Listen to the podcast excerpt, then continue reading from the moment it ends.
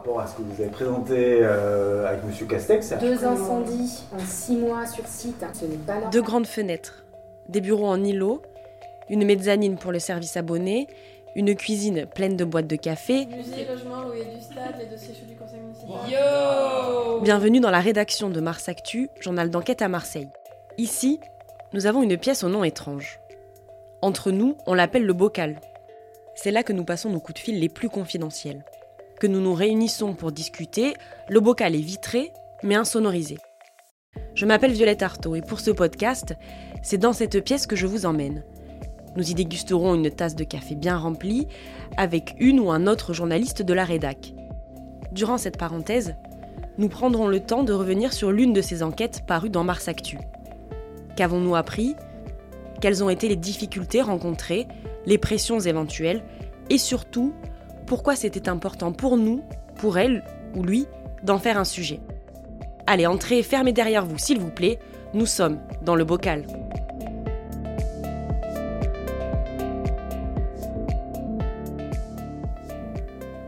Bonjour à toutes et à tous, bienvenue pour un nouveau podcast de Mars Actu. Je suis Jean-Marie Le Forestier et pour ce neuvième épisode, Violette Artaud m'a confié les clés du bocal. Pendant une petite demi-heure, nous serons avec deux de mes collègues, Clara Marteau-Bacry et Julien Vincent. Bonjour à tous les deux. Bonjour. Bonjour. Allez, clipsez vos casques, prenez votre sac à dos isotherme et enfourchez vos scooters. Aujourd'hui, on va parler de livraison de repas. Clara, Julien, vous avez publié ce 5 avril une enquête en trois articles sur les livreurs marseillais des plateformes de type euh, Uber et Deliveroo, euh, avec une révélation étonnante. Est-ce que Clara, tu peux nous résumer les principales conclusions de votre enquête? Oui, alors donc comme tu le dis, c'est un travail euh, qu'on a mené à deux avec, euh, avec Julien Vincent. Euh, Julien du côté data, en regardant du côté du registre des sociétés, et moi côté terrain, en allant parler avec les livreurs. Et donc en fait, donc voilà, on sait déjà depuis plusieurs années qu'il y a des phénomènes de sous-location, c'est-à-dire que des gens qui sont propriétaires de comptes Uber ou Deliveroo vont louer leur compte à quelqu'un. la plupart qui pédale à leur place à des gens qui vont pédaler, euh, voilà, exactement, pédaler ou rouler à leur place, euh, des gens qui sont précaires et souvent sans papier. Et quand on n'a pas de titre de séjour, on ne peut pas créer son entreprise. C'est pour ça que ces gens sont obligés de passer par ce système. Et euh, ça, c'est quelque chose que ben on a encore retrouvé là ces derniers jours sur le terrain. Par contre, il y a quelque chose qu'on n'avait pas identifié, qui est non pas la location de compte, mais l'achat de compte. Et donc ça, c'est nouveau. C'est-à-dire on n'est plus sur des gens qui existent comme toi et moi, et qui vont créer leur compte et le louer à quelqu'un. On est sur des fraudeurs qui vont créer des comptes en masse, donc des faux comptes. Euh, pourquoi des faux comptes? Parce qu'on voit euh, des adresses qui reviennent systématiquement avec, par exemple, 50 comptes créés le même jour au même endroit, avec des fausses identités et des faux documents, et qui vont mettre à la vente ces comptes. Et ça, c'est, je pense, la principale découverte euh, de notre travail. Alors c'est effectivement ce qui fait la, spécificité. Euh, Julien, tu travailles particulièrement sur les questions de données à Mars Actu, entre moult euh, autres choses. Hein. Julien, pour ceux qui ne le sauraient pas, est aussi le glorieux président de, cette société, de ce journal. Euh, tu as donc compilé des milliers de lignes de tableurs, en fait, issus du registre des sociétés. C'est La vraie base de l'enquête, c'est ça. C'est un tableur assez mystérieux au départ.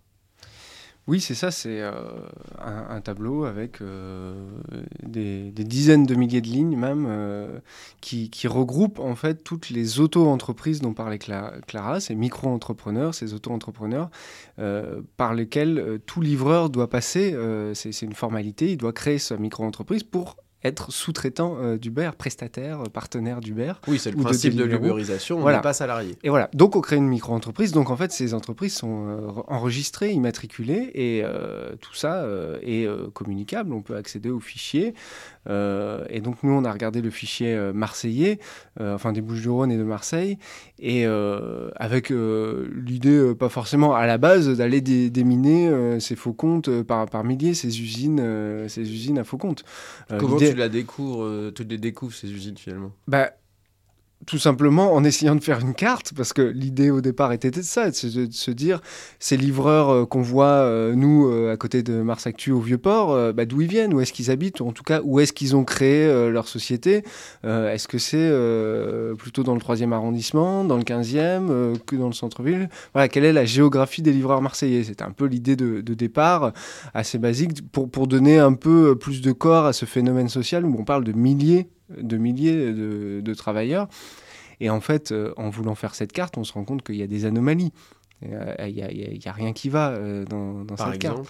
Par exemple, euh, assez vite, euh, je tombe sur euh, Le Bosquet, c'est une cité HLM euh, très habitable du 11e arrondissement, euh, où on a euh, près de on a 400, 400 livreurs qui habiteraient, il y a 240 logements, euh, il y, a, il y a un problème. Oui, ça fait un peu moins de deux livreurs par logement, c'est totalement incohérent. je fais mon classement en fait des, de la part des livreurs dans la population et j'arrive à mais il y en a trop, il y en a beaucoup trop, il y a un problème.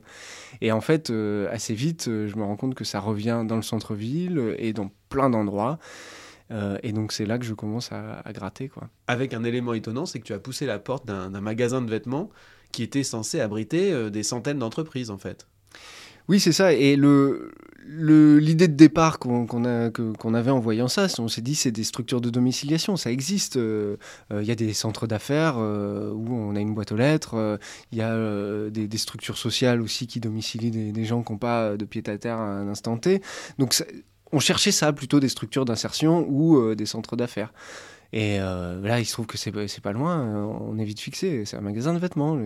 Voilà, donc effectivement, le commerçant m'a reçu euh, avec ses jeans et, avait dans son immeuble, je lui ai appris le, nombre, mais lui a reçu quelques courriers d'immatriculation, après il a dit d'arrêter. Il avait plus de 200 euh, livreurs censément abrités, entreprises domiciliées dans, son immeuble, où il y a un magasin, des stocks et son bureau. Alors on l'a déjà un peu dit, euh, Clara l'a brossé au début, ce qui fait la spécificité euh, de, de cette enquête, c'est le fait que le travail de terrain et le travail de euh, traitement de données se complètent et se rejoignent. Est-ce que c'est commun ça, cette, ce match, j'allais dire parfait?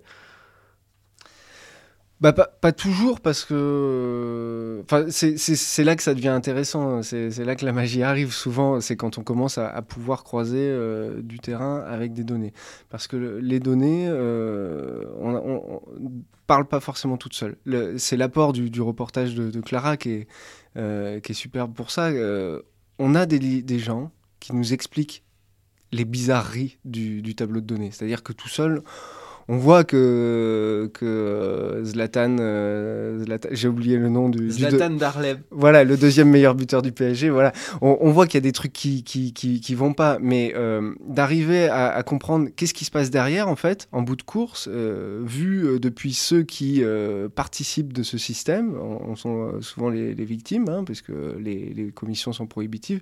C'est là que c'est intéressant parce que ça, ça permet de sortir euh, de, de la théorie des, des données, euh, surtout sur quelque chose qui est vraiment un phénomène social, euh, voilà, avec des pratiques. Alors Clara, c'est toi qui es euh, allée à la rencontre euh, des livreurs. On va écouter un extrait de ton article. La méfiance d'Ahmed disparaît au bout de 5 minutes de conversation. Accoudé à son scooter, il confie tout. Il utilise le compte Uber Eats d'un autre. Pour le scooter, en revanche, mieux vaut avoir des documents en règle, parce que la police contrôle souvent les deux roues. Mais personne ne semble jamais inquiété par Uber Eats. Ahmed résume. Les identités, les comptes, les licences, tout est faux, et ses collègues acquiescent. Alors, euh, Clara, ce, témoignage est effectivement éloquent. Euh, Ça a été facile de les faire parler, ces livreurs. Là, tu dis 5 minutes. Ils étaient demandeurs ou friands, en tout cas, de raconter leur, euh, leur vie et leur histoire? Alors, je sais pas s'ils étaient demandeurs parce que quand même, euh, on peut imaginer euh, que c'est d'abord la, la méfiance. Voilà, je les connais pas, je j'ai- pas la dégaine de, du livreur. J'arrive, j'explique que je suis journaliste. évidemment, les gens sont d'emblée très méfiants. J'ai montré ma carte de presse d'ailleurs plusieurs fois parce que il y avait des livreurs qui avaient peur que je sois de la police ou que je travaille pour eux, pour Uber. Donc euh, l'approche est pas simple, mais euh, c'est vrai que été étonnée ensuite euh, d'arriver à pouvoir parler avec vraiment beaucoup de livreurs parce qu'en plus, les livreurs sont placés à des points stratégiques. Donc, ils vont être par exemple 15 devant un McDo. Et puis, avec le turnover, donc il y en a un qui part prendre une commande, mais il y en a un autre qui arrive. Et donc, je me représente et tout ça. Au final, en très peu de temps, on croise beaucoup de monde. Et c'est pour ça que, même si dans mon, dans mon reportage, Évidemment, euh, j'ai pas, euh, pas fait parler toutes les personnes que j'ai rencontrées, mais en réalité, euh, voilà, c'est pas un, deux ou trois témoignages isolés, c'est peut-être 15, 20 livreurs avec qui j'ai pu échanger, parfois brièvement, mais qui rapportaient, bah voilà, toujours cette même réalité de, voilà, faute de papier, d'être obligé de, passer par la sous-location ou l'achat. Parce que la grande majorité de, de, ceux que tu as croisés, un peu par hasard, on va dire, en tout cas que tu n'as pas sélectionné, eh bien, ils étaient sans papier. Oui, la très grande majorité.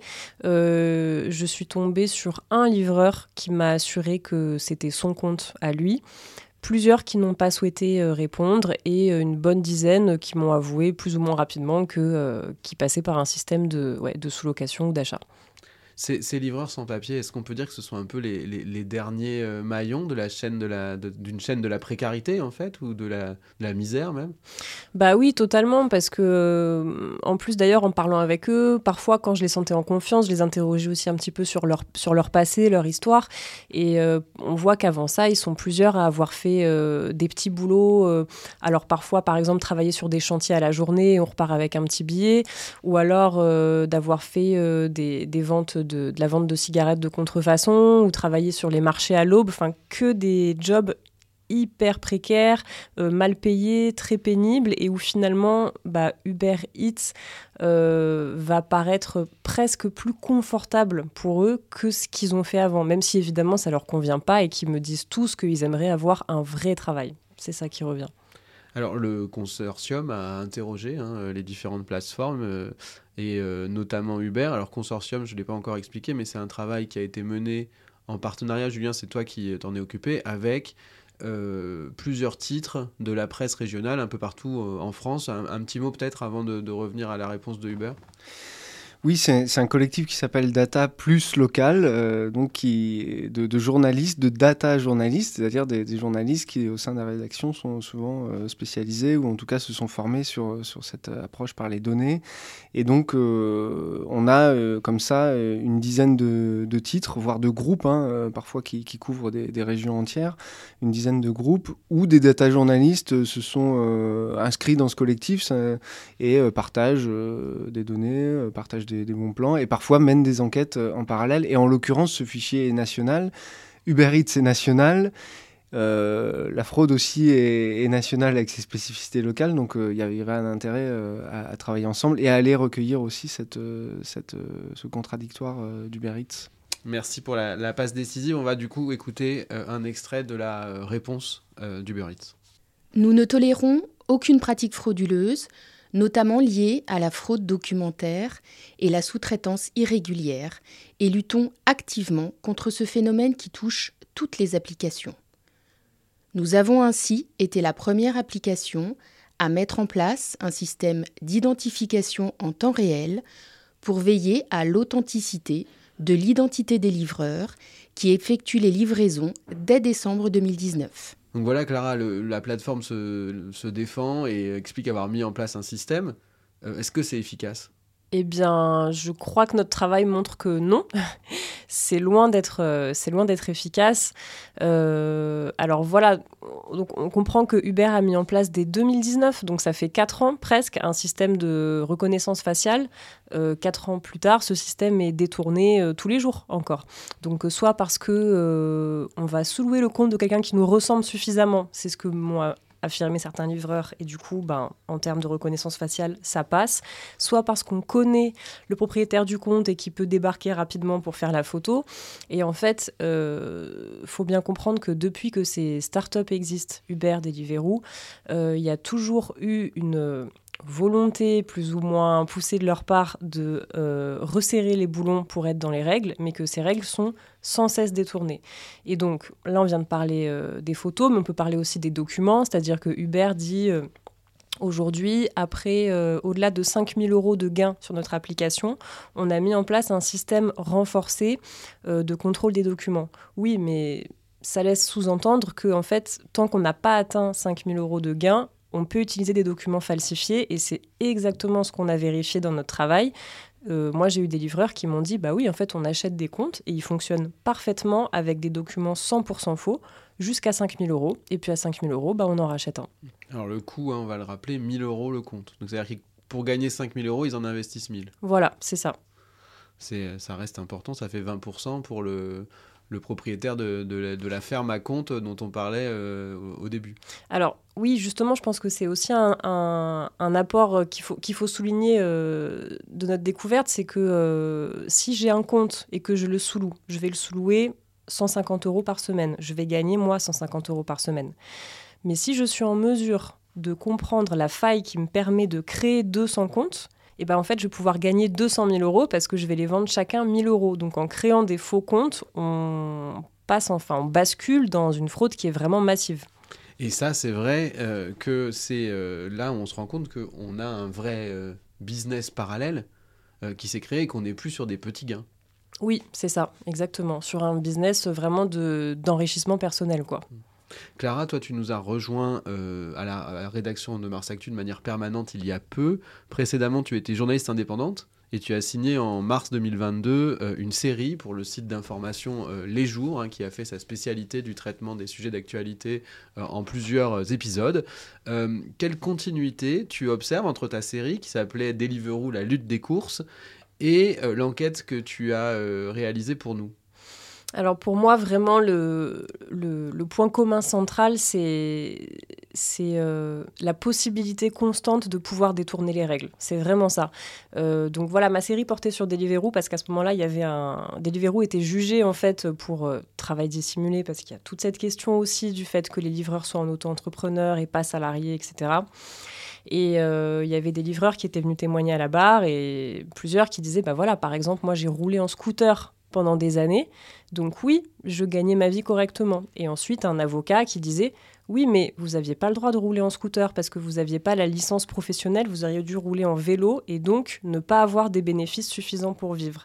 Et cet exemple-là et ceux qu'on vient de citer montrent que voilà, en fait, à chaque fois, c'est possible de détourner les règles et c'est justement pour ça qu'il y en a qui y trouvent encore leur compte. Parce que si on reste dans les règles de rouler en vélo, de tout déclarer à l'URSSAF, eh bien en fait, on ne peut pas gagner sa vie euh, correctement.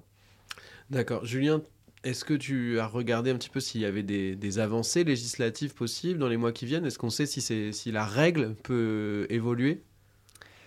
Alors la, la, règle, euh, au sens de cette question, euh, cette grande question du, du statut des livreurs, hein, de, du salariat, le, le, principal front, il est ouvert au niveau européen. C'est-à-dire que la Commission européenne euh, a proposé une directive euh, qui en, ensuite devra être appliquée dans, tous les pays de l'Union européenne, euh, qui, euh, qui prévoit que euh, on fait une analyse et au bout d'un moment, sur un certain nombre de critères, on dit bah, Uber Eats, c'est du salariat. Point barre. Et donc tous les gens qui travaillent pour Uber Eats sont salariés jusqu'à preuve du contraire. Et donc c'est assez intéressant parce que ça inverse euh, tout ce qu'a pu suivre euh, Clara comme procès, où c'est par le bas, c'est-à-dire que chaque livreur doit aller au prud'homme s'il veut faire euh, reconnaître son statut. Là, ce serait l'inverse, c'est euh, par défaut, vous êtes salarié, et à Uber Eats de montrer qu'on est sur euh, un complément de revenu étudiant, dans quel cas, etc.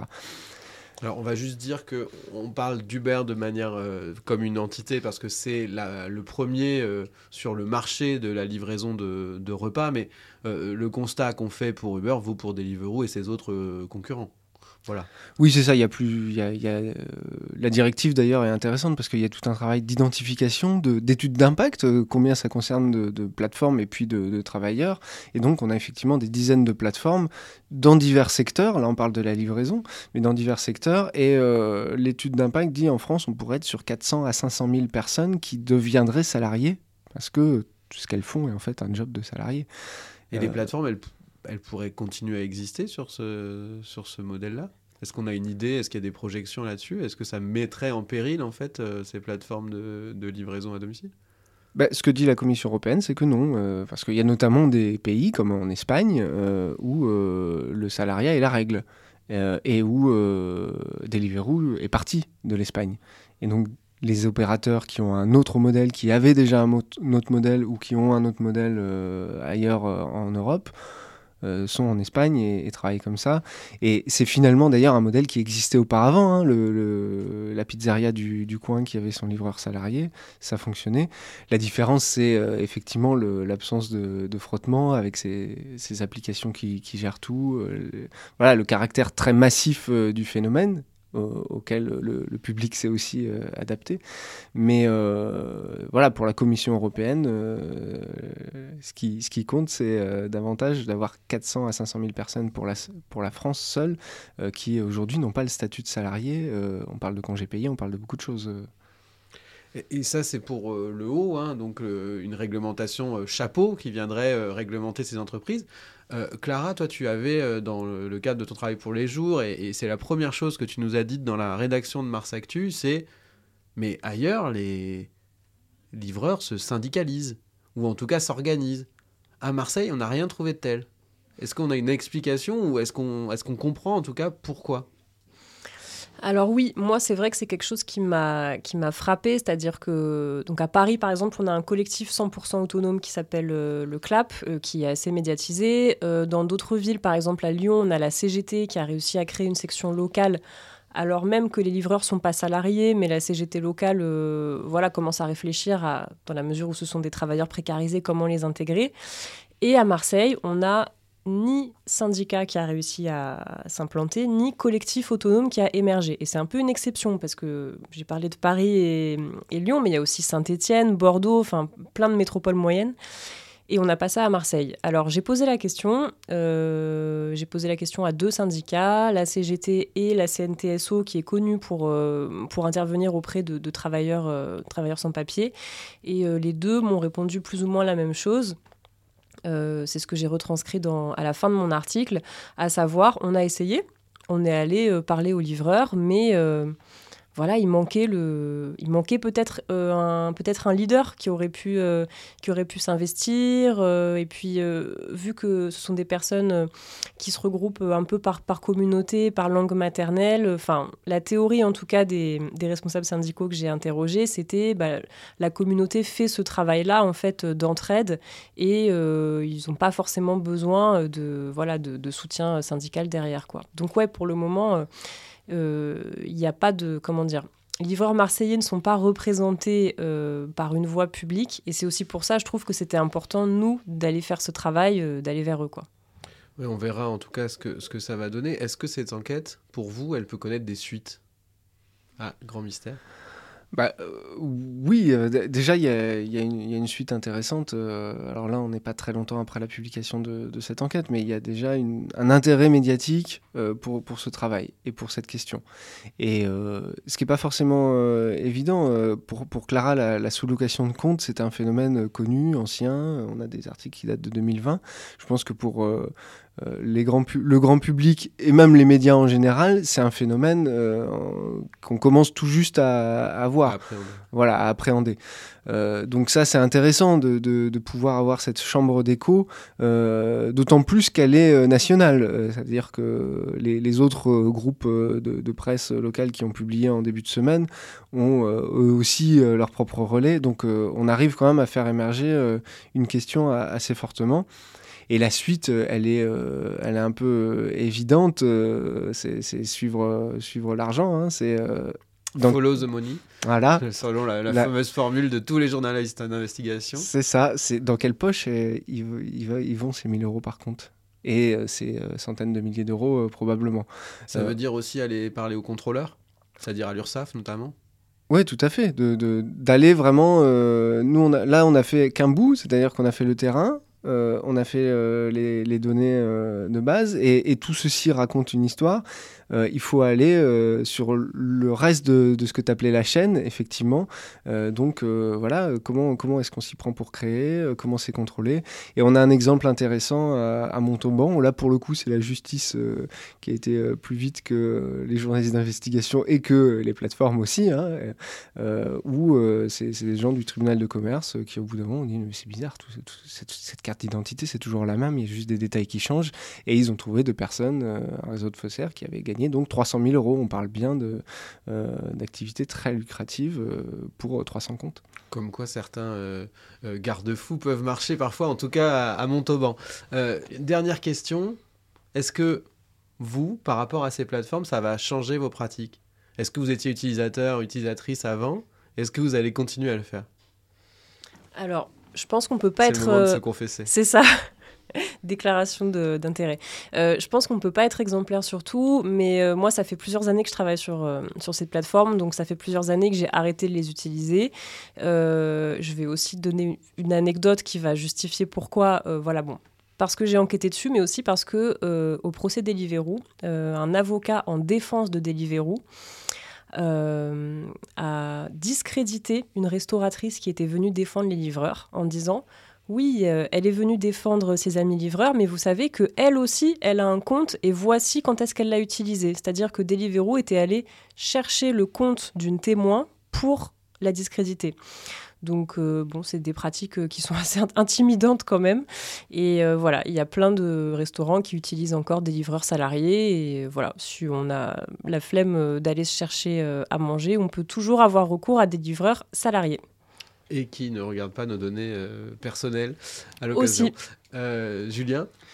Bah, moi, je, je vais me confesser, je n'ai jamais utilisé Uber ou Deliveroo ou euh, Frishti ou Stuart. C'est le moment de toutes les, les Voilà, tu- Aucune tu, tu, plateforme tu es de- totalement de pur euh, livraison, dans c'est ce- ça.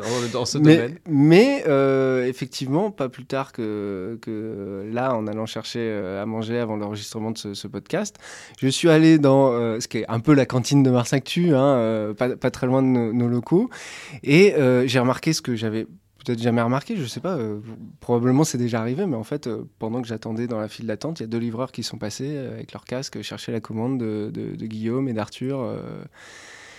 et je me suis dit, mais ah oui, en sortant, j'ai regardé, oui, il y a l'autocollant Uber Eats, en fait, ils travaillent avec eux.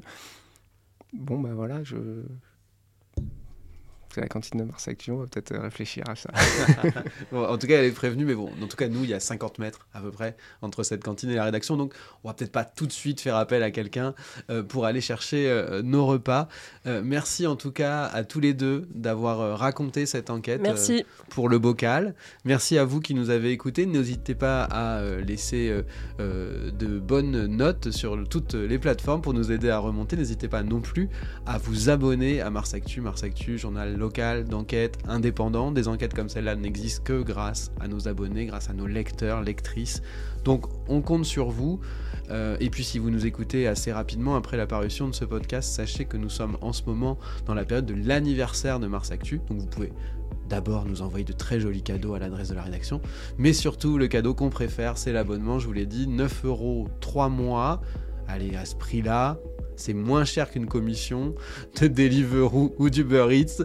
Et franchement, on espère que ça vous mettra en appétit cette enquête pour lire toutes les autres. Donc à très vite sur marsactu.fr ou pour un nouvel épisode du Bocal. Merci à tous, au revoir.